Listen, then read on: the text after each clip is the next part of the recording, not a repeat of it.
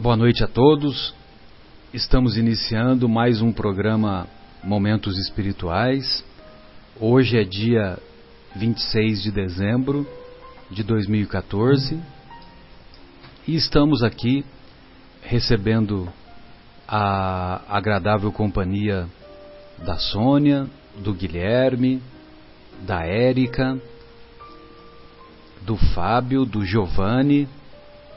Hoje a casa está cheia e também da Débora e do Vitor. Muito bem. No programa da semana passada, nós começamos a estudar a pergunta 919: qual o meio prático mais eficaz que tem o homem de se melhorar nesta vida e de resistir à atração do mal? Ao que os benfeitores espirituais responderam: Um sábio da antiguidade vô-lo disse: Conhece-te a ti mesmo. E o Kardec, na desdobrando essa pergunta, ele ele faz uma outra pergunta. Conhecemos toda a sabedoria desta máxima, porém a dificuldade está precisamente em cada um conhecer-se a si mesmo. Qual o meio de consegui-lo? Então, em seguida vem a resposta de Santo Agostinho, que é uma belíssima resposta, talvez a mais bela resposta contida em O Livro dos Espíritos, não só bela como profunda. E curiosamente, na curiosamente ela, ela é um desdobramento daquela primeira resposta que, que revela a presença de Sócrates. Porque Sócrates é que, é que nos ensinava a importância do autoconhecimento. Mas o Santo Agostinho começa dizendo que é para nós fazermos, ou seja, para nós nos melhorarmos nesta vida e resistirmos à atração do mal, que é para nós fazermos o que ele, Santo Agostinho, fazia quando vivia ou quando viveu na terra. Ao fim do dia, ele interrogava a própria consciência, passava em revista tudo o que fizera, se alguém tinha algum motivo para se queixar dele, uh, se ele não tinha cumprido algum dever, e assim por diante. E ele diz: Foi assim que cheguei a me conhecer e a ver o que em mim precisava de reforma. É, aquele que, continua o Santo Agostinho, todas as noites, evocasse todas as ações que praticou durante o dia e inquirisse de si mesmo o bem ou o mal que fez, rogando a Deus e ao seu anjo guardião que o esclarecessem, grande força adquiriria para se aperfeiçoar. Porque, crede-me, Deus o assistiria. Ou seja, quando nós fazemos essas perguntas a nós mesmos e quando nós pedimos a Deus e pedimos ao nosso anjo guardião que nos esclareça, Deus nos assiste para que nós é, alcancemos esse objetivo de nos tornarmos pessoas melhores.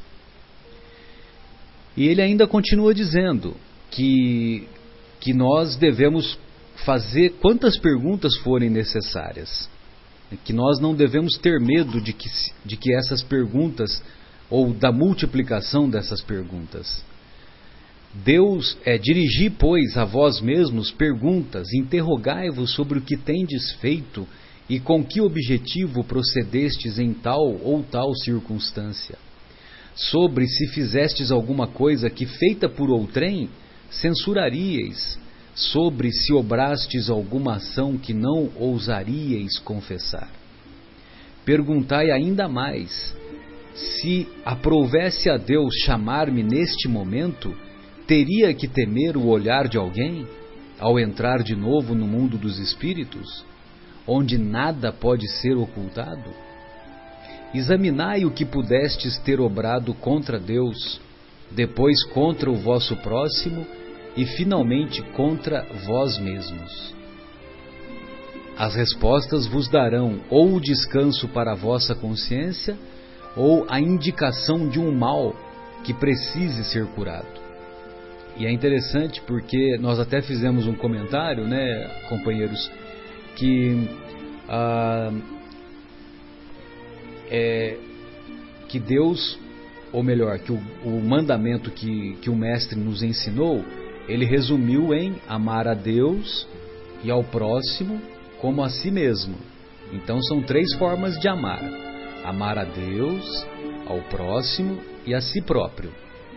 Pois bem, e quando nós fazemos esse autoexame, nós também temos que examinar se nós praticamos algo contra Deus, praticamos algo contra o próximo, se praticamos algo contra nós mesmos.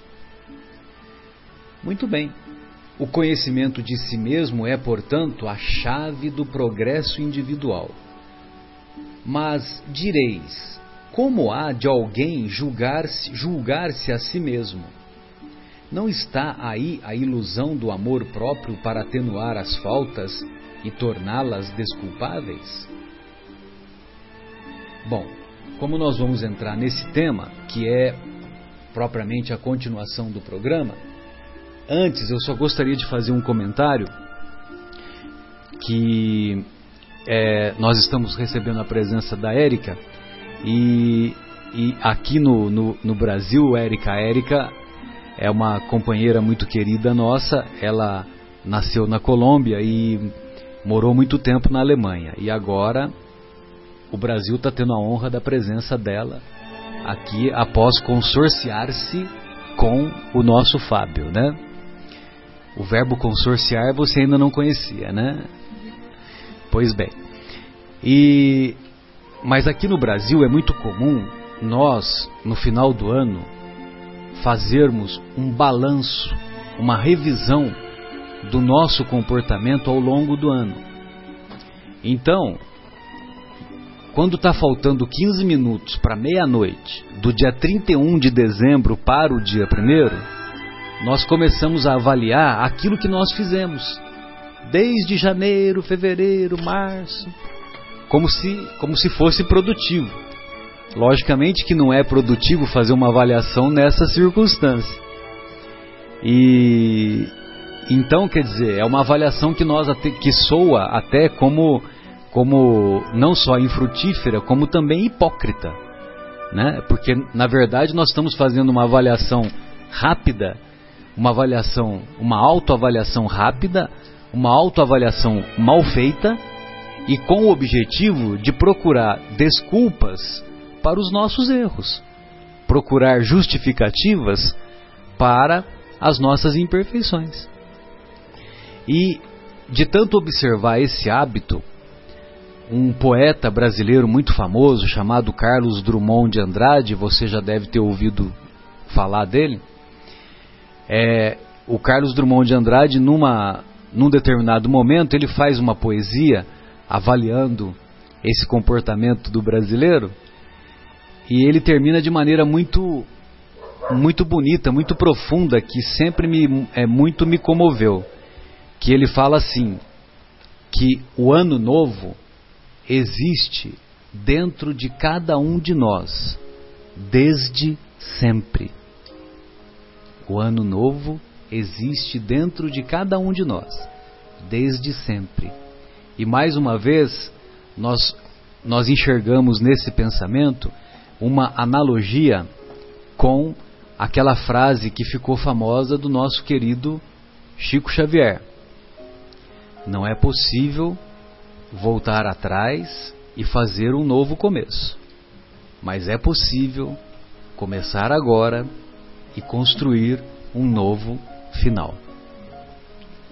Então, esses eram os comentários iniciais que eu gostaria de fazer e gostaria de ouvir o Guilherme, que o Guilherme certamente é, separou algumas informações aí para nós.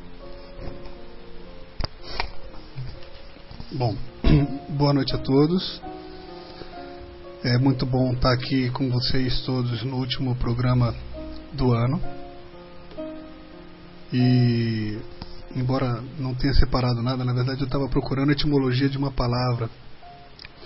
Hoje, na hora do almoço, a gente estava falando sobre João de Deus e falando que era em Goiás, quase na divisa com Minas, né? Abadiana. Abadiana. E quando a gente falou isso, a minha filha perguntou o que, que era divisa. Então a gente começou a falar do que, que era divisa e fomos desde o nariz que divide os olhos até a porta que divide a sala da cozinha, até uma linha imaginária que divide os estados, né? E então, quando isso me ocorreu, eu estava aqui justamente procurando a etimologia da palavra dividir, que vem do latim dividere, né, que quer dizer distribuir, tirar fora, separar. É, eu não consigo imaginar como que é a vida fora do nosso 3D, né? E não consigo imaginar como é que é a vida fora de uma progressão cronológica. Não dá para imaginar, a gente no cérebro da gente não alcança. Mas é, é dito que Deus criou o tempo para nós humanos para a gente justamente conseguir ter essa sensação de progresso e de, de cronologia dentro da vida da gente, né? E o que a gente está falando agora, como é o último programa do ano, é muito comum a gente fazer durante ou o fim do ano, no começo do ano, uma lista de é, realizações para o ano que vem. Então a gente coloca que vai emagrecer, a gente coloca que vai comprar alguma coisa, a gente coloca que vai ligar mais para um ente querido, a gente faz em vários, várias áreas da nossa vida alguns parar desejos, de fumar, parar de fumar, é, cuidar mais da saúde, né? brincar mais com os filhos, para aqueles que têm filhos pequenos e nunca têm tempo.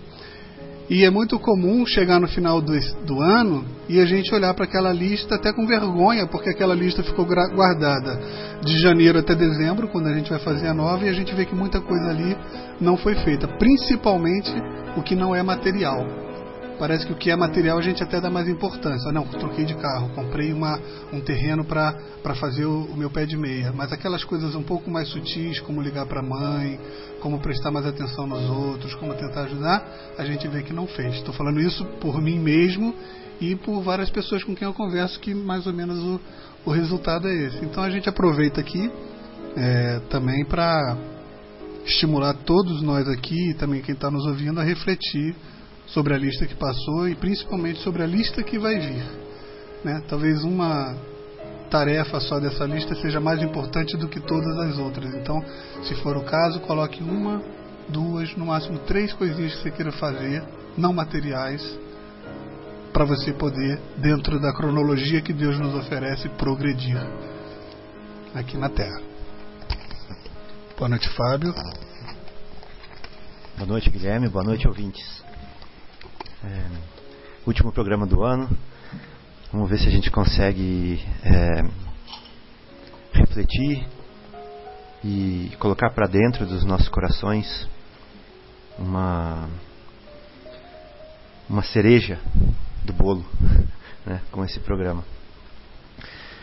É, queria voltar para a última frase que o Marcelo leu, que fala assim que quando a gente é, se conhece melhor, a gente aprende a perdoar mais. Queria esmiuçar um pouquinho isso daí, que eu acho muito legal. Eu lembro uma vez que eu estava dirigindo em São Paulo e quando eu fui sair da garagem, eu fiz uma barbeiragem lá e demorei para desocupar a rua. E a pessoa que queria cruzar, que queria passar com o carro dela, não buzinou, não fez nada. Aí eu pensei assim, pô, que legal, né? Eu podia ter buzinado agora, fiz uma barbeiragem aqui. Bom, mas logo em seguida chegou a minha vez de uma pessoa fazer alguma barbeiragem na minha frente. E eu não buzinei também. Porque eu pensei assim, puxa vida, olha só, acabou de acontecer comigo. Né? Não é por mal que ela está fazendo isso. Não é, é. Deu uma coisa errada aí, paciência, né? Então quer dizer que eu vi a minha deficiência, eu vi na deficiência dela a minha deficiência. E aí eu perdoei. Falei assim, nossa, eu também faço igual, né? Lógico que às vezes eles abusam um pouco da nossa boa vontade, né? Mas é um, exemplo, um exemplozinho é, simples para a gente entender o que, que é conhecer-se e perdoar melhor, e perdoar mais. Né? A gente, quando a gente entende as nossas imperfeições, a gente compreende a imperfeição alheia. E, e é isso. E aí a pergunta que vem é a seguinte: mas será que eu me conheço? Quanto me conheço? Quão profundamente eu me conheço? É. Eu sei, esses dias eu vi a mulher pegando latinha na, na, na boca do lixo. Eu não sei como eu reagiria, o que eu pensaria, o que eu sentiria se eu tivesse naquela pele, naquele, naquela personalidade, naquela vida, naquela oportunidade. Eu não sei como eu pensaria. Se eu tivesse nascido no meio de uma família de militares, eu não sei como eu reagiria. Se eu seria o comandante, se eu seria o que dá ordens, né? O não sei, sinceramente eu não sei. Se eu fosse jogador de futebol famoso, que nem o Valdívia, né?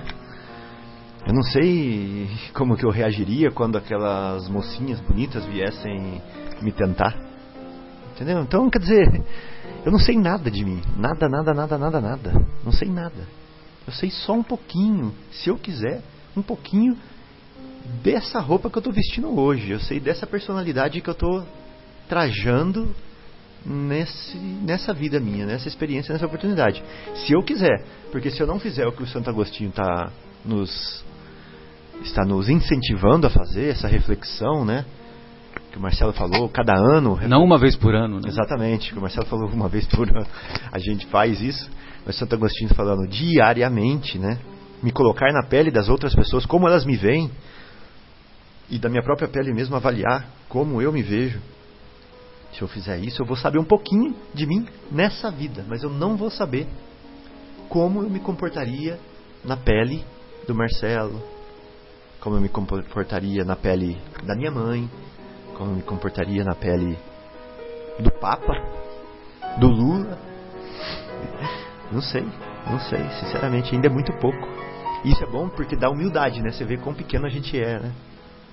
Será que se eu tivesse tido todas as oportunidades, todos os ensinamentos que o Pablo Escobar teve, todas as vivências que ele teve, todos os conselhos, todas as portas que se abrem, será que eu seria diferente dele? Não sei. Né? Então, pra gente pensar, ser mais humilde e perdoar mais as pessoas, né? Quando erram. Sônia, Sônia, queremos ouvi-la. Boa noite a todos, é um prazer estar aqui, aprendendo junto, que a vida é um é, são alicerces que nós vamos construindo, né, para nós crescermos, solidificar o nosso conhecimento e é como o Guilherme falou, o Fábio falou. É, a gente, quanto mais a gente tem uma visão ampliada, quanto mais a gente aprende, mais a gente percebe quanto pequenos somos e quanto falta ainda para a gente é, crescer, né? E os estudos de hoje, muito interessante. É, logo no início, na leitura da, do Conhece a, ti, a Si Mesmo, veio logo na minha cabeça uma passagem do Evangelho, sede perfeitos. Eu nunca abri esse Evangelho porque esse aqui é um novo que Marcelo trouxe. Gente, eu abri na página. Até falo o número da página 168 e o capítulo, o capítulo é capítulo 17 e o item que eu vou falar é o item sede perfeitos mesmo, que é o capítulo é o item 3, que é o homem de bem, na verdade, né? E o homem de bem, se você for ler logo no primeiro parágrafo, ele fala assim: O verdadeiro homem de bem é aquele que pratica a lei da justiça, de amor e de caridade em sua maior pureza. Se interroga a consciência sobre os seus próprios atos. Pergunta a si mesmo se não violou essa lei, se não fez mal e se fez todo o bem que podia, se negligenciou voluntariamente uma ocasião de ser útil, se ninguém tem o que reclamar dele. Enfim, se fez a outrem tudo o que queria que fizesse para com ele. Essa é a primeira frase. É, é fantástico como casou exatamente. Depois é muito bonita essa passagem porque ele tem mais ou menos duas páginas e relatando alguns comportamentos e atitudes. E ele termina falando assim: Esta não é a enumeração de todas as qualidades que distinguem o homem de bem, mas todo aquele que se esforce em possuí-las está no caminho que conduz a todas as outras. Então, é, retomando o que o Marcelo também falou, que interessantemente hoje caiu uma passagem aqui, uma, uma das leituras do Carlos Dumont de Andrade, que chama Fatiando o Tempo. E ele fez essa, essa, esse poema, né? Pensando exatamente na transição que nós estamos, que é a transição do ano velho para o ano novo, as promessas inumeráveis que a gente tenta cumprir, né? É, as inumeráveis promessas, dentre as mais importantes o Guilherme citou. e o Carlos Dumont, ele, ele foi muito feliz na exposição da ideia. Eu gostaria só de ler, é rapidinho, mas é curto, não é muito longo não, mas cai muito bem com o que nós estamos falando. Quem teve a ideia de cortar o tempo em fatias, a que se deu o nome de ano, foi um indivíduo genial. Industrializou a esperança, fazendo-a funcionar no limite de exaustão. Doze meses dão para qualquer ser humano se cansar e entregar os pontos. Aí entra o milagre da renovação e tudo começa outra vez com outro número e outra vontade de acreditar que, que daqui para adiante vai ser diferente. Para você, desejo o sonho realizado, o amor esperado, a esperança renovada. Para você, desejo todas as cores desta vida, todas as alegrias que puder sorrir, todas as músicas que puder emocionar. Para você, neste ano novo, desejo que os amigos sejam mais cúmplices do que sua família esteja mais unida e que sua vida seja mais bem vivida. Gostaria de lhe desejar tantas coisas, mas nada seria suficiente. Então, desejo apenas que você tenha muitos desejos, desejos grandes a que eles possam te mover a cada minuto no rumo à sua felicidade. Então, é, é muito interessante o desejo é o ponto de partida de nós. A vontade é o que nos move, né? Nós desejamos, a vontade é que nos move. E se nós compartilharmos atitudes de acordar cedo, como diz Santo Agostinho, orar para que o dia seja bem acompanhado, porque ele falou: Deus nos ouvirá. Deus, ele sabe, é, é manter aquele contato, intercâmbio com o plano espiritual intercambiando com o plano espiritual, nós já estamos sendo assessorados. Os nossos, o nosso mentor vem, já nos dá as inspirações necessárias. E no transcorrer do dia, sempre manter um, uma vigilância nos atos, na atitude, é, pensando: será que isso seria bom assim? Nas pequenas coisas, como o próprio Fábio falou, tirar um carro, fazer uma manobra, né, ter a paciência de esperar aquela pessoa fazer a manobra. E nós, conseguimos nos desligar do nosso eu, deste eu negativo. Conhecendo as nossas imperfeições, a gente não vai querer que os outros fizessem para nós o que a gente não gostaria de receber. Alguém buzinando nas nossas costas e, né, é, muitas vezes é, falando palavras indesejáveis, né, barbeira, sai daí, volta para casa. Essas coisas que não são nada positivas nós mudamos e formamos uma corrente do bem, porque olha como é interessante o convite da vida. Você tirou o carro e você teve que ter a, dar uma experiência para a pessoa que soube te esperar. E logo em seguida foi a tua vez de. Então é a corrente do bem. E essa corrente, ela vai se formando para nós aprendermos a lidar com a vida. Eu acho que todo dia é um presente para nós. E como o próprio tempo fala, o passado ficou ontem e o futuro vai ser para amanhã. Mas o presente, ele tem simbolicamente uma oportunidade para nós termos atitudes de renovação. E quando chega o ano, é um bom momento para nós refletirmos da nossa vida e otimizar. É melhor fazer duas, três promessas do que fazer infindáveis promessas e não conseguir chegar a cumprir nada. Mas é melhor traçar uma meta daquele dia, não pensar no dia de amanhã, porque o que vai ser o dia de amanhã? Os frutos do dia de hoje. Então esse comportamento ele passa a ser constante. É mais uma vez que nós estamos aí lidando com uma ciência de viver e que nos faz crescer, né? Vou passar para Marcelo. Beleza, Sônia. Bela inspiração, principalmente lembrando do texto aí do, do Carlos Drummond, né? E em relação àquilo que o Fábio havia comentado agora há pouco, é que realmente nós não nos conhecemos mesmo, né?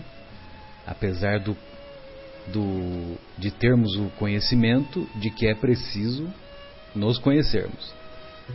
Mas, é, como nós ainda não nos conhecemos profundamente, no, não nos autoconhecemos profundamente e por isso nós não temos segurança absoluta nas nossas reações é, se nós estivéssemos na pele desta ou daquela personagem, é, isso me faz recordar que é, que esse desafio constitui a prova intelectual da, da reencarnação. É a prova intelectual da reencarnação. Porque o raciocínio é simples. E eu, particularmente, sempre falo é, esse pensamento nas minhas tribunas, né? Que é, que é o seguinte: imagine você que, nós te, que a reencarnação não existe, que nós só temos uma existência.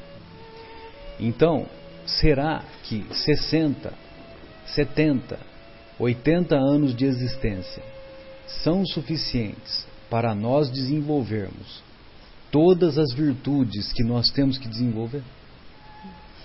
no seu mais alto grau. Então, então Fábio, realmente é, esse comentário que você fez é muito pertinente, que nós realmente nós não, não nos autoconhecemos. Mas isso não deve ser motivo para nós não nos esforçarmos para não nos autoconhecermos. Para não nos esforçarmos para não nos tornarmos não nos tornarmos melhores. Porque é verdade, o trabalho é difícil. Ninguém, nós, nós reconhecemos que o trabalho é difícil. E, mas por outro lado, ah, apesar de ser um trabalho difícil, nós não podemos ter a ilusão de achar que a evolução espiritual se dá pelo elevador, né? A evolução espiritual se dá degrau a degrau, com muito esforço, muito sacrifício, muita renúncia, que nós estamos ainda distantes de conhecer o que é renunciar. Né? Ah, por exemplo, esse exemplo que você teve, que você deu, né, do, da manobra lá, né, que, a, que o carro de trás ficou esperando pacientemente você fazer a sua manobra. Então, aquela senhora que estava dirigindo o carro de trás, ela renunciou ao seu horário, ao seu tempo e teve a paciência, né? Mas são essas pequenas renúncias que vão constituir uma fortaleza espiritual amanhã para que nós é, sejamos capazes de renunciar a desafios maiores que possamos enfrentar. Né? Então eu fico pensando na, na, na, na existência do nosso querido Chico Xavier, que num determinado momento, que ele estava com vinte e poucos anos, ele, é, todos os familiares dele dependiam do salário dele. E chegou a ter 17 pessoas dependentes dele. Que é o que o, o Geraldinho nos conta naquele, naquela série recordando Chico Xavier do, do portal Pode Saber. Né? Então, quer dizer, quantas renúncias que ele teve que fazer? Quantas renúncias que ele teve que fazer ah, para não criar uma briga interna na família? É, para não piorar a, a, a briga interna da família? Ele, ele não criticou o seu sobrinho e o, e o sobrinho dele havia recebido dinheiro, recebido dinheiro de, é, de religiosos lá da, de Belo Horizonte para dizerem que toda a mediunidade do Chico Xavier era uma farsa. Né? Então, o, o sobrinho, o próprio sobrinho, e, e, é um sobrinho que o Chico, é, o Chico tinha muitas esperanças nele, porque ele era portador de uma mediunidade, uma mediunidade avassaladora. Tanto que ele psicografava textos de Camões. Só que num determinado momento, quando ele atingiu 18, 20 anos de idade aproximadamente, ele se deixou seduzir né, pela, pelo, pela oportunidade de trair o próprio tio, mas se beneficiar com o dinheiro. Né? E, e acabou acusando-o de que tudo aquilo que o, que o Chico fazia era, era uma farsa. Ele que era médium. É. Não, o Chico mesmo. Que a, não só ele, o, o, sobrinho, como o Chico também. Porque é, isso que você falou, Sônia, é verdade. Porque ele, ele falou que, como ele tinha é, mediunidade, ele também falou que não, que aquilo lá era tudo coisa da minha cabeça, não era do, dos espíritos. Mas ele também acusou o tio. Entendeu? E o, e o Chico te, renunciou, teve a paciência de continuar trabalhando, de se mudar para Uberaba. Quando ele se mudou para Uberaba, o motivo principal foi esse. Só que ele falou que ele estava com um problema de labirintite e o labirintite não, de tontura, labirintite, e os médicos aconselharam a, a que ele se mudasse para um clima mais temperado. Mentira piedosa. É, a tal da mentira piedosa que você está lembrando. Então, é, voltamos a dizer né, que esses comentários aí que você. Nós estamos longe de praticar a renúncia, né, a renúncia de um Chico Xavier, imagina. Mas isso não deve ser motivo para nós não exercitarmos. No final do dia, passarmos em revista todos os nossos atos, aquilo que fizemos, que fizemos contra Deus, aquilo que fizemos contra o nosso próximo e contra o nosso próximo, nós incluímos os nossos familiares, que são os, os próximos mais próximos, e também contra nós mesmos. Marcelo, estou lembrando de uma coisa que o Haroldo fala, que é quando a gente está lá no plano espiritual, que é a vida verdadeira, né? E nós estamos nos programando para vir para essa escola aqui, onde nós vamos entrar sem os livros, sem os cadernos, sem as anotações que eu estou querendo dizer que é o esquecimento do passado, né? A gente vê como que a gente se sai nos testes. Não tem cola. Não tem cola. A gente entra sem nada na sala de aula. E a gente está se preparando para vir para essa sala de testes, né?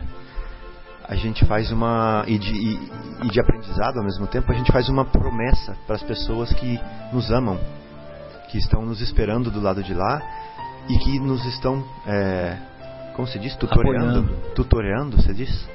Tutoria, tutoriando, apoiando, é, incentivando. nos estão guardando, que nos estão é, protegendo, que nos estão guiando. E que esperando por nós para que nós possamos conviver com eles num plano de é, abnegação e felicidade maior. Qual que é essa promessa que a gente faz para eles? A promessa de que a gente vai voltar melhor, né? Então é isso, é só isso que a gente tem que fazer. Voltar melhor. Né? E como você falou, é, parece que a missão é gigantesca. É, mas como que eu vou me conhecer tanto, todas as minhas facetas? Como eu respondo para cada oportunidade? Não, não, não, mas não é por aí.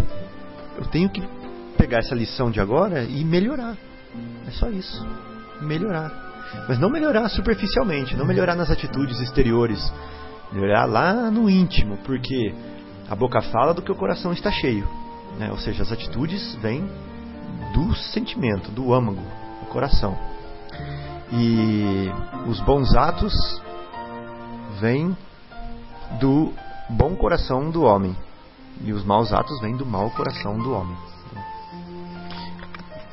Exatamente. É... Bem, dando prosseguimento aqui ao, a, a, ao questionamento que é feito pelo nosso querido Santo Agostinho, então ele fala assim: o conhecimento de si mesmo é, portanto, a chave do progresso individual. Mas, direis, como há de alguém julgar-se a si mesmo? Não está aí a ilusão do amor próprio para atenuar as faltas e torná-las desculpáveis? O avarento se considera apenas econômico e previdente. O orgulhoso julga que em si só há dignidade. Isso, isto é muito real, mas tendes um meio de verificação que não pode iludir-vos.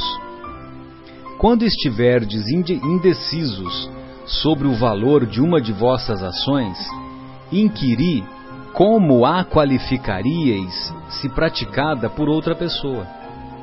Se a censurais em outra pessoa, não a podereis ter por legítima quando fordes o seu autor, pois que Deus não usa de duas medidas na aplicação de sua justiça. Procurai também saber o que dela pensam os vossos semelhantes e não desprezeis a opinião dos vossos inimigos, porquanto esses nenhum interesse têm em mascarar a verdade. E Deus muitas vezes os coloca ao vosso lado como um espelho, a fim de que sejais advertidos com mais franqueza do que o faria um amigo.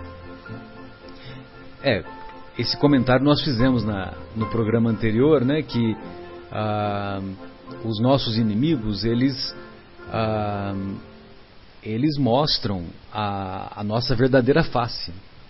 Então, quando eles nos acusam disto ou daquilo, eles estão sendo verdadeiros. E cabe a nós nos esforçarmos para não darmos motivo para eles nos acusarem. Mas os amigos, normalmente, eles agem com tolerância com as nossas imperfeições. Então, muitas vezes, eles são mais amenos nas considerações dos nossos erros, das nossas imperfeições. Agora, os nossos inimigos não. Os nossos inimigos, eles não têm interesse nenhum em mascarar a verdade, como o Santo Agostinho fala, né?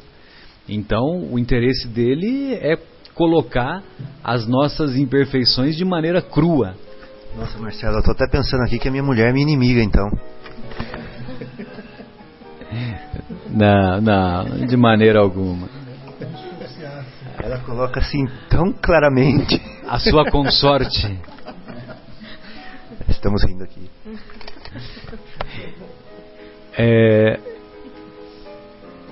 então, quer dizer, uma boa maneira de nós sabermos se nós estamos agindo corretamente é nós avaliarmos se aquilo que nós estamos fazendo se seria, se nós aprovaríamos quando outra pessoa estivesse praticando.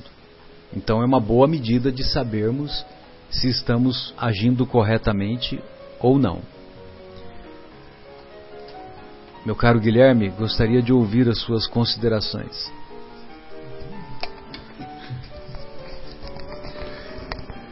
É, a gente estava falando da, de como se conhecer, né? Eu estava pensando aqui, eu lembro quando, quando eu passei no vestibular, eu fui buscar o resultado na universidade, comecei pretensiosamente a olhar de cima para baixo a lista dos classificados, né? E quando já estava quase no final, eu falei assim, putz, ficou para o ano que vem. Não vai dar. E quase lá de pendurado, no último lugarzinho da, da, da lista de classificados, estava meu nome. A ponto que eu fiquei até com medo que alguém encostasse que o nome caía, assim, né? Mas tinham outros também. Para que eu estou falando isso? Eu estava pensando na hora assim, poxa, eu escolhi uma faculdade para fazer, para aprender aquilo tudo que aprendemos na, nas nossas, nos nossos estudos é, aqui na Terra. E fico imaginando que duas talvez já fosse demais, três nem pensar, quatro talvez impossível, cinco tempo não deixaria e por aí vai. E quando você estava falando, poxa, eu não sei o que, eu faria se eu tivesse na pele de uma catadora de lata, ou na pele da minha mãe, ou na pele. Porque a gente não escolheu essa faculdade, né?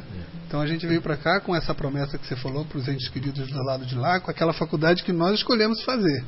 O ruim é que às vezes a gente chega aqui e não nos conhecemos o suficiente para saber qual foi a faculdade que eu me inscrevi. Eu sei que eu estou aqui nela fazendo um monte de provas sem cola, mas eu não sei o que, que eu estou aqui fazendo em termos de o que, que eu tenho que aprender.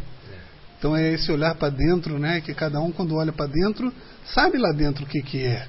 Então cada um olha e fala assim, poxa, eu acho que eu sou muito egoísta. Pode ser só isso. Você só fez faculdade do egoísmo. Veio aqui ser menos egoísta. Né? É aquela coisa que a gente fica achando que veio para cá para fazer 10 faculdades, ou que a lista do ano novo tem que ter 50 realizações todos os anos, que faz a gente procrastinar. A gente coloca um objetivo tão grande e acha que a gente tem que fazer tantas coisas aqui, né, em termos de caridade e tudo mais, que não faz nada. Então, às vezes, é o olhar menor que a gente tem que tentar ter.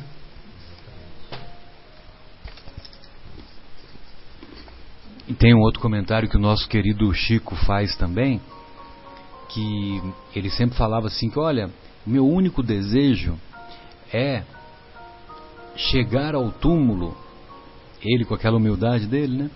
É chegar ao túmulo um pouco melhor do que quando eu cheguei no berço. Né? Você vê só que sabedoria dele, né? Impressionante.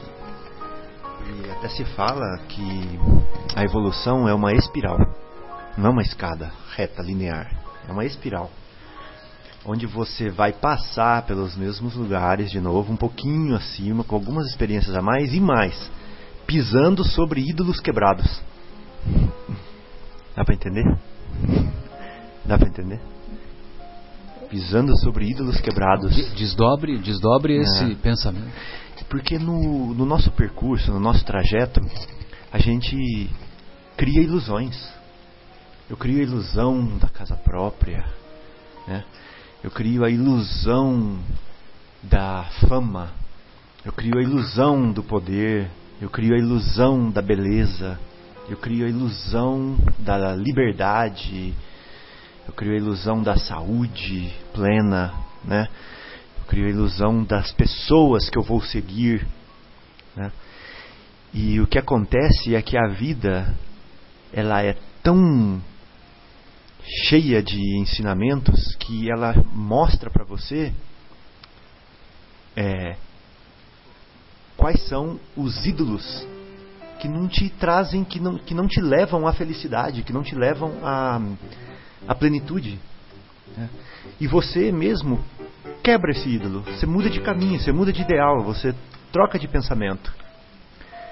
Eu tive uma fase na minha vida que eu persegui é, o sucesso o sucesso no trabalho porque eu coloquei essa ilusão na minha cabeça eu cheguei a virar gerente da América Latina mas com isso aí eu peguei e deixei a minha família completamente de lado, meus amigos completamente de lado, meu irmão estava se perdendo.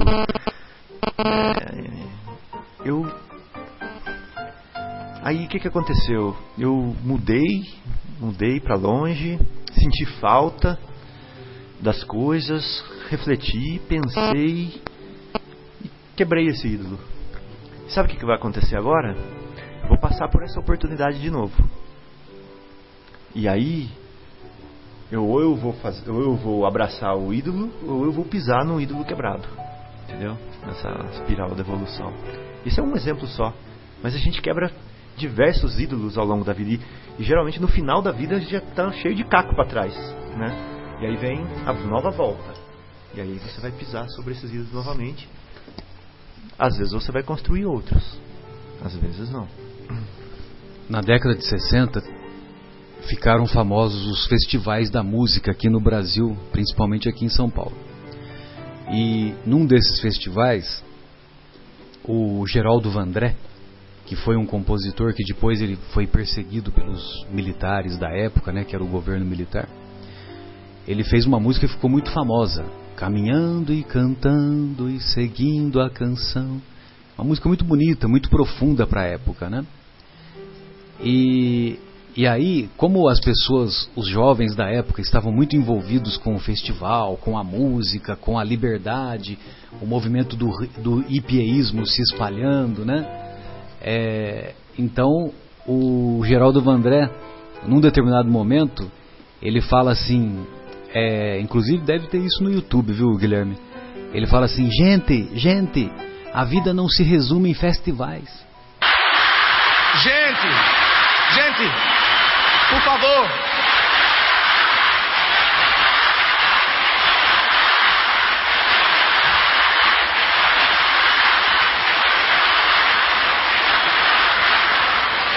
Olha, tem uma coisa só.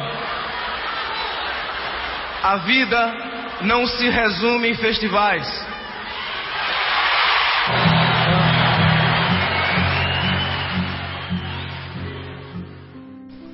Né? A vida não se resume em vestibulares, que o Guilherme fez menção. A vida não se resume em culto ao corpo. A, vi a vida não se resume é, em buscar o poder a qualquer preço, em buscar a casa própria a qualquer preço, né? Que você fez referência aí, né? Que é até uma experiência pessoal nossa. Então, quer dizer, é, tem outros valores que são que são soberanos. Pois não, Sônia, queremos ouvi-lo. É, tudo isso mostra que o espírito é frágil, né? Todos nós, antes de reencarnarmos, nós fazemos a nossa programação reencarnatória. Nós enfileiramos as dificuldades que nós precisamos e achamos necessário para nós evoluir, crescermos. Mas é bem interessante que quando a gente reencarna e vivenciamos o cotidiano e os prazeres mundanos, a gente esquece muitas vezes do nosso compromisso. E isso é o que nos faz parar para pensar melhor, refletir melhor. Quantas vezes o indivíduo precisa reencarnar para resolver um problema só e superá-lo? E superá-lo né, dentro da, das ordens do crescimento evolutivo do ser humano. E como nós estamos também na transição dos tempos, nós temos aí uma informação da lida, né, da linha do Espiritismo, que nos traz um, um, arsenal enorme de situações positivas, né? Falar arsenal é negativo, né, Marcelo? Porque quando a gente fala arsenal, a gente está falando em armas, né? Um cabedal. Um cabedal. Muito bem, muito obrigado. Fui socorrido pelo Fábio. um cabedal de, de situações para a gente não desviar desse caminho. Né? Nós desviamos com muita facilidade porque nós somos seduzidos pelas, pelas coisas mundanas, pelo oportunismo que nos dá. Mas é aí que está a verdadeira lição. É enfrentar para poder lidar e fazer escolhas. E a escolha, qual é a escolha melhor? Né? Então, a aprendizagem é isso. Se a gente não exercitarmos, como é que nós vamos aprender? Como é que a gente vai conseguir crescer? E a gente tem o melhor instrumento que é o próximo. Porque o próximo é aquele que nos faz entender. Ou quando não existe o próximo, ah, uma doença, por exemplo, nós temos que parar e refletir que aquela doença chegou para quê? Às vezes é para desacelerar a nossa vida e fazermos refletir ou repensar o que, seria de bom para nós, né? Então a gente tem uh, várias chamadas durante o caminho. Nós temos vários instrutores os maiores instrutores são os nossos pais, são as maiores referências que nós temos. Depois nós temos todo esse grupo de espíritos que a história conseguiu deixar gravado, né? Começando lá para São Francisco de Assis, né? É, Teresa de Calcutá, Dulce, o próprio Chico, mostrando que eles viveram cada um no seu mundo, na sua realidade, na sua realidade contemporânea, daquela, da época né, e a nossa realidade contemporânea, e todos eles conseguiram passar pelas seduções. Mesmo Chico, Chico já foi convidado, recebeu fortunas, é, tem até o, o, filme, né, As Vidas de Chico, em que a mulher dá um relógio e ele pegou o relógio depois de muita insistência. De repente veio uma senhora reclamando que ela estava com dificuldade de tomar os remédios porque ela não sabia os horários. Aí ele falou: Olha, está aqui prontinho para você. Estava te esperando o relógio que ele tinha acabado de ganhar. E relógio na época na década de 70, gente, valor era caríssimo, são relógios de qualidade, né? Geralmente é marca suíça. É, eram coisas artesanais, não é mais assim naquela linha industrializada, né? E que é tudo é, mais fácil e barato de se reproduzir. Isso é para fazer que vários momentos da nossa vida entrarmos em reflexões para a gente pensar. E dando continuidade àquela texto do Evangelho segundo o Espiritismo, que eu acho que é o melhor instrutor e educador, reformador de vida, né? que faz com que a gente desperte os nossos momentos, consultor, psicólogo. Eu falo que o Evangelho é o melhor livro que a gente pode conter, né? E por quê? Porque ele foi extraído da Bíblia. E ele fala sobre a parte do, Evangelho, do Novo Testamento que é onde Jesus participa. E é esse contexto de vida, Jesus dá um monte de aparato para nós. No capítulo 27, eh, nos Sete Perfeitos, depois do item 3, que é o homem do bem, é, 17, perdão, é, 17, sede perfeitos. Depois do homem de bem, do item 3, tem o item 4, os bons espíritas. Né? Então, aí, olha, nós entramos em cena, né? Então, é, como está, a, como é a, a, a, paisagem, né? A nossa presença, a nossa personalidade neste meio, nesta situação, né? Fazendo uma análise rápida. Então, eles falam que o Espiritismo, bem compreendido, sobretudo bem sentido, conduz forçosamente aos resultados acima, que caracterizam o verdadeiro espírita, como o verdadeiro cristão, que são as mesmas coisas.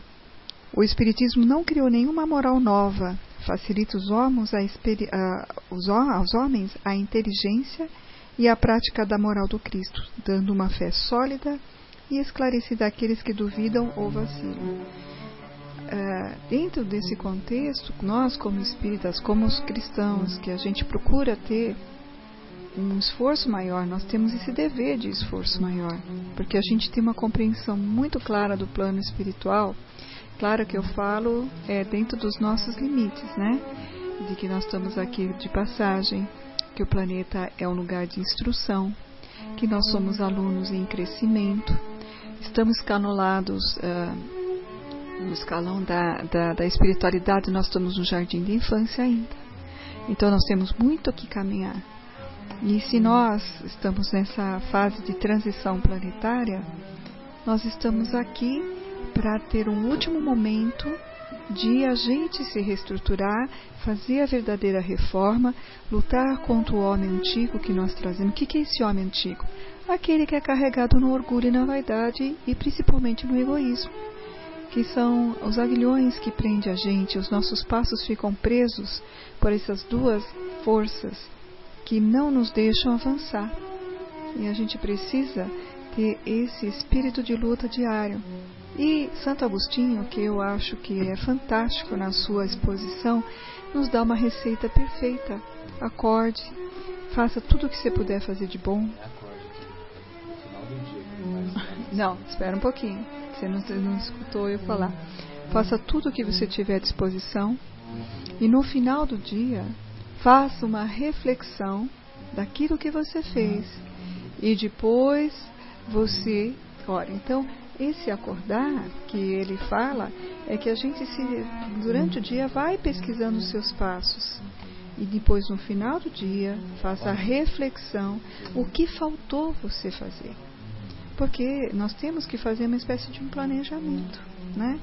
É, Para quem não conhece a vida de Santo Agostinho, ele era um playboy da época, um bom vivan. E Santa Mônica orou 28 anos por ele, para ele se super, superar, mudar-se de vida. E um dia ele acordou mesmo. Um dia ele acordou e ele não era feliz com o que ele fazia, o que ele vivia. Vivia as coisas daquele momento. Ele tinha condições financeiras, ele era um, um, um bom vivant, né? Ele curtia os momentos os, com os grupos de, de convivência dele, as festas, né? Os festivais, ou seja, todos os rótulos que a gente põe de reencontros entre um grupo de pessoas, e ele não se encontrava, ele não se sentia feliz, sentia-se incompleto. Ele fez uma reavaliação de vida e mudou a sua conduta, mostrando claramente que tudo é possível para quem tem boa vontade. Santo Agostinho, ele mudou a conduta da vida dele. E isso fez ele desmerecer tudo o que ele fez de bom? Não, porque quando você muda para frente, não importa o que você fez atrás, o que importa é você construir algo de bom. O mesmo exemplo que eu acho que é o Paulo de Tarso, né? Paulo de Tarso, ele perseguia os cristãos e fazia atrocidades. Né? Ele, era, ele era o indivíduo que carregava a bandeira é, da, da religião que ele preferia, né, dentro do judaísmo, e ele não aceitava Jesus. Até o momento que Jesus teve o contato com ele, né? a caminho de Damasco, né? quando ele teve a visão e esse esclarecimento para ele, tudo porque uma palavra só é, que Jesus falou, né? Saulo, Saulo, Saulo, por que me persegues? É que como se ele tivesse toda uma visão do que estava acontecendo na vida dele. E a única coisa que ele respondeu a Jesus foi: Mestre, o que queres que eu faça? E daí para frente ele mudou. Então, a gente não pode pensar, ah, vou deixar para a próxima reencarnação, né? A gente pode construir o nosso momento a partir deste minuto para frente. E isso faz a gente crescer, né? Dando as oportunidades de crescimento está aberto a todos os dias. Depois da gente ver o Guilherme brigar com, com o Gil. Guilherme, para de brigar com o gelo aí, Guilherme. É legal porque o pessoal do Pode Saber, eles fazem essa brincadeira, né? Você já viu, Guilherme? É, com a coca, né? É. É, então, o nosso querido Santo Agostinho ele con continua fazendo os comentários dizendo assim: Perscrute conseguintemente a sua consciência aquele que se sinta possuído do desejo sério de melhorar, de melhorar-se, a fim de extirpar de si os maus pendores, como do seu jardim arranca as, as ervas daninhas faça o balanço de seu dia moral, como o comerciante faz o de suas perdas e seus lucros. E eu vos asseguro que a primeira operação será mais proveitosa do que a segunda. Se puder dizer que foi bom o seu dia, poderá dormir em paz e aguardar sem receio o despertar na outra vida. Você vê que interessante, nós fazemos o balanço, né, da nossa conta, do nosso saldo, nós fazemos o balanço, né, de como foi o dia com a visão materialista que nós possuímos, né, com a visão materialista, com a visão ariana, que nós somos descendentes dos arianos, e e não fazemos o balanço da nossa vida moral, né? O balanço da nossa avaliação é, sincera honesta do nosso procedimento é, que, que o, o Santo Agostinho nos convida a fazer diariamente. Formulai de vós para convosco questões nítidas e precisas e não temais multiplicá-las. Você vê que interessante? Então, quer dizer, se nós separarmos 15, 20 minutos, meia hora todo dia para fazermos essa avaliação, nós vamos fazendo as, essas perguntas para nós mesmos, podemos anotar essas perguntas. E se tiver que ficar, se tiver que multiplicar essas perguntas, paciência, vamos multiplicá-las. Justo é que se gastem alguns minutos para conquistar uma felicidade eterna. Não trabalheis todos os dias com o fito de juntar haveres que vos garantam repouso na velhice? Nós não nos esforçamos para acumular é, bens ou acumular uma condição financeira que nos permita uma velhice mais tranquila? Não constitui esse repouso o objeto de todos os vossos desejos, o fim que vos faz suportar fadigas e privações temporárias? Ora, que é esse que é esse descanso de alguns dias, turbado sempre pelas enfermidades do corpo, em comparação com o que espera o homem de bem? Não valerá este outro a pena de alguns esforços? Ou seja, é, nós nos esforçamos para chegar o dia da aposentadoria, né, para recebermos a nossa aposentadoria e ficarmos sem fazer nada, né? Gastar é, todo o dinheiro que a gente juntou com remédio. É, gastar e aí e aí tá na época dos de aparecer as doenças e ainda quando você gasta o dinheiro para tratar da sua saúde, a, até que você está usando de maneira adequada, vamos dizer assim, o dinheiro.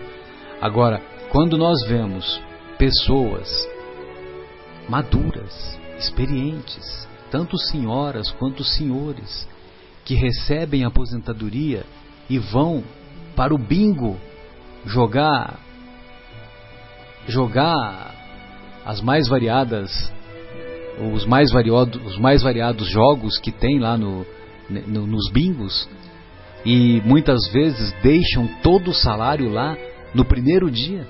Marcelo, uma vez eu fui a trabalho a Las Vegas e entrei num cassino daqueles que aparecem nos filmes, aqueles, aqueles mais famosos. Sim, sim. 007 fica dando tiro lá na porta do cassino. Sim, sim. E tem uma cena que eu não me esqueço, num canto do, da sala gigantesca com máquinas caça-níqueis, uma senhora idosa sentada na cadeira de rodas, com um cigarro na mão, no escuro, com aquela fumaça subindo assim em espiral, cabelo desalinhado, apertando é, desanimado o botão da caça-níquel na máquina, assim, sem parar. Nossa, essa cena não, não sai da minha cabeça. Impressionante. Então, companheiros, é, vale a pena a gente fazer essa reflexão porque nós gastamos muitos esforços, gastamos muitas energias com as coisas materiais e com as coisas do espírito, nós ainda colocamos no segundo plano. Ora, é, sei haver muitos que dizem ser positivo o presente e incerto o futuro. Agora nós devemos nos lembrar que Santo Agostinho escreveu esta mensagem por volta de 1857, né, que foi quando o Kardec publicou o Livro dos Espíritos. E naquela época o positivismo, que depois se desdobrou no materialismo, estava começando. Então, por isso que ele fala: sei haver muitos que dizem ser positivo o presente e incerto o futuro. Ora, esta é exatamente a ideia que estamos encarregados de eliminar do vosso íntimo, visto desejarmos fazer que compreendais esse futuro, de modo a não restar nenhuma dúvida em vossa alma. Ou seja, o futuro, o futuro do espírito, ele não se dá quando chegarmos lá no mundo espiritual, as portas do mundo espiritual elas não abrir-se-ão com a apresentação do cartão de crédito ou das escrituras que possuímos ou da conta bancária, dos títulos de nobreza, etc, etc. Essas portas não abrir-se-ão com é, dessa maneira, mas abrir-se-ão com o conhecimento que houvermos adquirido e com as virtudes que tivermos desenvolvido. É, vamos, Sônia, queremos ouvi-la. Interessante da lembrança do nosso querido Dalai Lama, que cai muito bem com os nossos estudos de hoje. Existe uma, uns dizeres dele que fala assim: os homens. Foi a sua dica, viu, Guilherme, que fez, é, o Fábio, que fez eu lembrar dessa, dessa passagem de Dalai Lama. Os homens pedem a saúde para juntar dinheiro, depois pedem dinheiro para recuperar a saúde. E por pensarem ansiosamente no futuro, esquecem do presente, de forma que acabam não viver nem o presente e nem no futuro e vivem como se nunca fossem morrer, e morrem como se nunca tivessem vivido. Eu acho que essa passagem é um chamativo muito forte, é um lembrete, é um, um farol vermelho, é uma bandeira de stop para nós podermos refletir os nossos passos, os nossos dias consecutivos daqui para frente, para ver o que, que é importante para nós. Não à toa o Dalai Lama deu a melhor resposta acerca da religião que eu ouvi até hoje. O repórter perguntou para ele qual é a melhor religião. E o repórter fez essa pergunta pensando que ele fosse responder a budismo, que é a religião que ele professa, ou umas, uma, uma outra denominação lá do Oriente, que são as mais antigas, as mais tradicionais, etc, etc. E ele assim se expressou: a melhor religião é aquela que te faz melhor. Então, se a religião que você professa não é capaz de lhe fazer melhor, ou você está errado, ou a religião está errada. Ou ambos. Ora, é, continua aqui o nosso Santo Agostinho. É, ora, exatamente esta a ideia que estamos encarregados de eliminar do vosso íntimo. A ideia de que o futuro é incerto, visto desejarmos fazer, que compreendais esse futuro, de modo a não restar nenhuma dúvida em vossa alma. Por isso foi que primeiro chamamos a vossa atenção por meio de fenômenos capazes de ferir-vos os sentidos, as mesas girantes, e que agora vos damos instruções, que cada um de vós se acha encarregado de espalhar.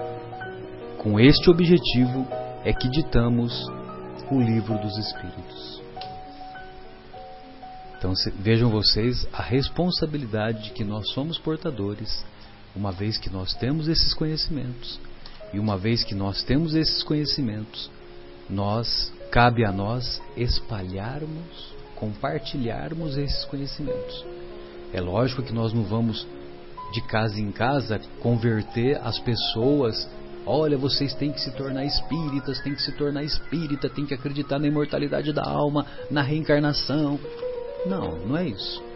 Mas nós podemos influenciar de maneira positiva através do nosso comportamento, através da nossa exemplificação positiva, através de nós sabermos superar os desafios que a vida nos propõe com serenidade, com coragem, com esforço, com trabalho, com honestidade e assim por diante.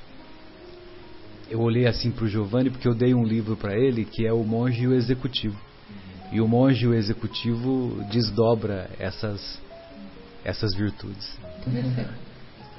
Bem, então depois dessa, depois dessa, desse comentário belo e profundo do nosso querido Santo Agostinho, é, tem um, um, comentário do Kardec, né? Aí o Kardec fala assim: muitas faltas que cometemos nos passam despercebidas. Se efetivamente seguindo o conselho de Santo Agostinho, interrogássemos com mais frequência a nossa consciência, veríamos quantas vezes falimos sem que o suspeitemos, unicamente por não perscrutarmos a natureza e o móvel dos nossos atos. A forma interrogativa tem alguma coisa de mais preciso do que as máximas, que muitas vezes deixamos de aplicar a nós mesmos. Aquela exige respostas categóricas, por um sim ou um não, que não abrem lugar para qualquer alternativa e que são outros tantos argumentos pessoais.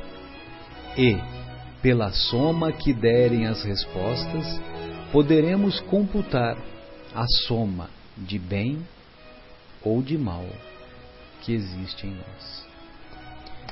É, e o, vale a pena a gente se lembrar dos comentários que nós fizemos no programa anterior, que, que essa técnica de interrogação é uma técnica que é proposta pelos, pelos filósofos, né, pelos filósofos da antiguidade. É, Sócrates, né, é, quando ele era ele não ficava fazendo só exposições, ele ficava fazendo perguntas. Né? E os discípulos respondiam perguntas e ele respondia com uma nova pergunta e assim por diante. Ah, Jesus, como mestre maior, né, em muitas ocasiões, ele respondia fazendo outras perguntas. Né? Qual o maior mandamento da lei? Como o lês? Né? O que está escrito na lei? Como o lês? Aí o doutor da lei responde: amar a Deus e ao próximo como a si mesmo. Aí Jesus fala: faze isso e viverás. E estarás cumprindo o manda maior mandamento da lei.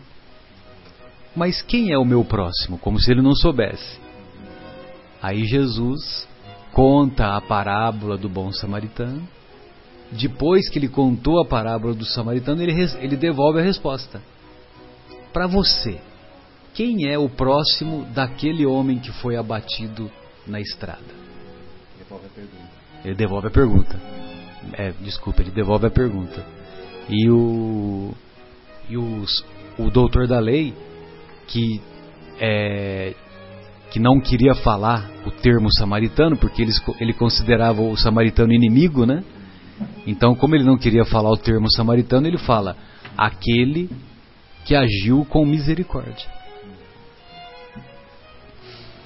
Então, companheiros, é, esse, esses no, no programa de hoje, esses eram os comentários que nós gostaríamos de expor e de compartilhar. E nós vamos fazer as nossas despedidas, ah, desejando, agora que estamos nos aproximando do final de mais este ano, vamos desejar que essas reflexões nós possamos fazê-las de maneira a termos coragem de responder aquela pergunta contida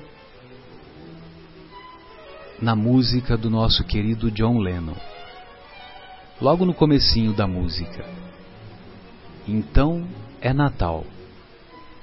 E o que você fez? Boa noite, amigos. Boa noite, Guilherme. Suas considerações. Boa noite a todos. Até ano que vem.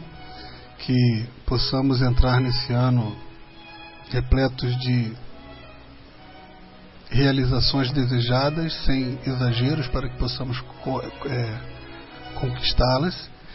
E queria colocar uma reflexão do que o Fábio falou sobre a nossa, a, o nosso progresso sem espiral em cima de ídolos destruídos, não é isso?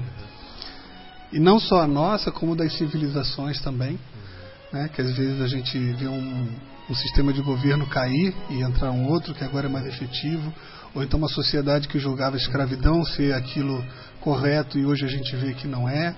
Temos aqui uma pediatra que antigamente o bebê dormir de barriga para baixo ou de lado era recomendado e hoje sabemos que é uma das grandes causas da, da morte súbita, né?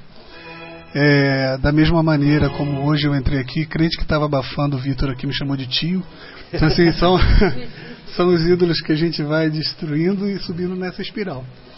E por outro lado, quando a gente olha para as leis divinas, parece que ela já está lá no topo da espiral porque não existe nada que derrube qualquer coisa que está escrito ali. Parece que ela está ali esperando a gente fazer essa espiral né, e chegar ali.